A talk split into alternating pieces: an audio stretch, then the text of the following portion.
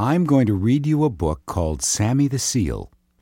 Turn to page 7 where you see a picture of some men carrying big boxes of food into the zoo. That's where we'll begin. You'll know when it's time to turn the page when you hear this sound. Sammy the Seal by Syd Hoff.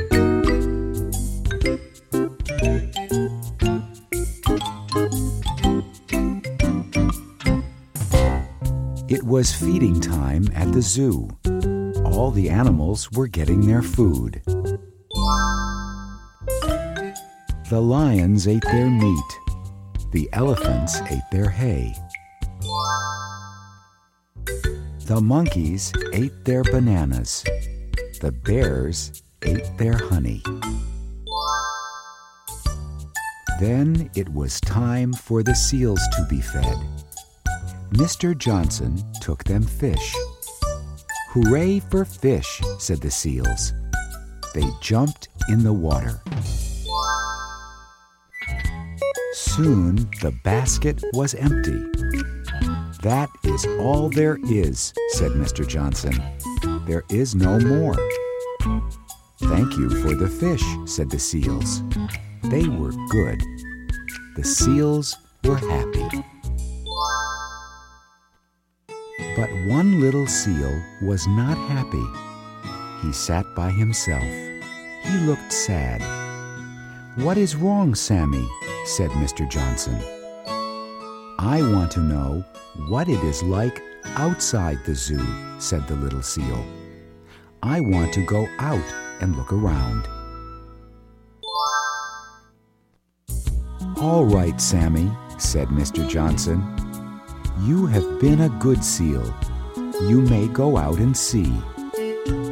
Goodbye, Sammy, said the other seals. Have a good time. Goodbye, said Sammy. Where are you going? said the zebra. I am going out, said Sammy. Have fun, said the hippo. Come back soon, said the giraffe. Sammy walked and walked and walked. He did not know what to look at first. That seal must be from out of town, said a man. Sammy looked at everything. What street is this? said a man. I am a stranger here myself, said Sammy. I guess it is feeding time here, too, said Sammy. That is a lovely fur coat, said a lady. Where did you get it? I was born with it, said Sammy. I wish I could find some water. I am hot. I want to go swimming, said Sammy. We are sorry. There is no room for you in this puddle, said the birds. And there is no room for you here, said the goldfish. Keep out, said the policeman. You cannot swim in there. Ah, here is a place, said Sammy. Who is in my bathtub? said someone. I am sorry, said Sammy. He left at once. Some children were standing in line. Sammy got in line too. What are we waiting for? asked Sammy. School. What do you think? said a boy. That will be fun. I will come too, Sammy said. The teacher was not looking. Sammy sat down. The children made words with blocks. Sammy wished he could spell. All right, children. Now we will all sing a song, said the teacher. The children had good voices. That sounds fine, said the teacher.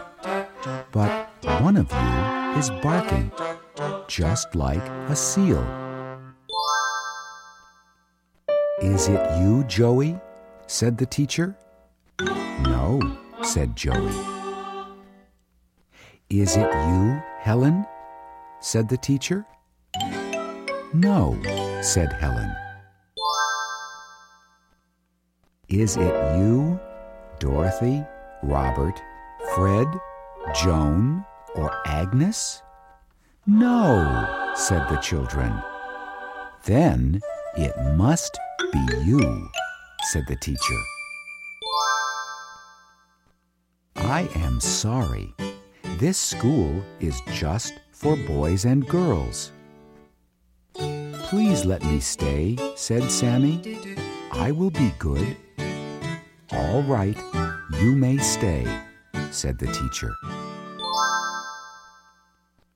Sammy was happy. He sat at his desk and looked at the teacher. He learned how to read. He learned how to write. And now it is time to play, said the teacher. Who wants to play a game? We do, said the children. They threw the ball over the net. The ball must not hit the ground, cried Sammy's team. Somebody catch the ball. Sammy caught the ball on his nose. A boy on the other team tried to catch the ball on his nose too. Boys must catch with their hands, said the teacher. Sammy tried to catch the ball with his flippers. Seals must catch with their noses, said the teacher. Up and down went the ball, from one side to the other. At last, the teacher blew her whistle. Who wins? said the children. It is even, said the teacher. Everybody was happy. A bell rang. School was over. Will you be here tomorrow? said the children. No, said Sammy. School is fun, but I belong in the zoo. I just wanted to know what it is like outside. Now I have to go back. Goodbye, Sammy, said the children. We will come to see you. Good, said Sammy. Sammy was in a hurry to get back to the zoo. He had so much to tell the other seals. May I welcome you home, Sammy, said Mr. Johnson. I am glad you are back. You are just in time for dinner. There's no place like home, said Sammy.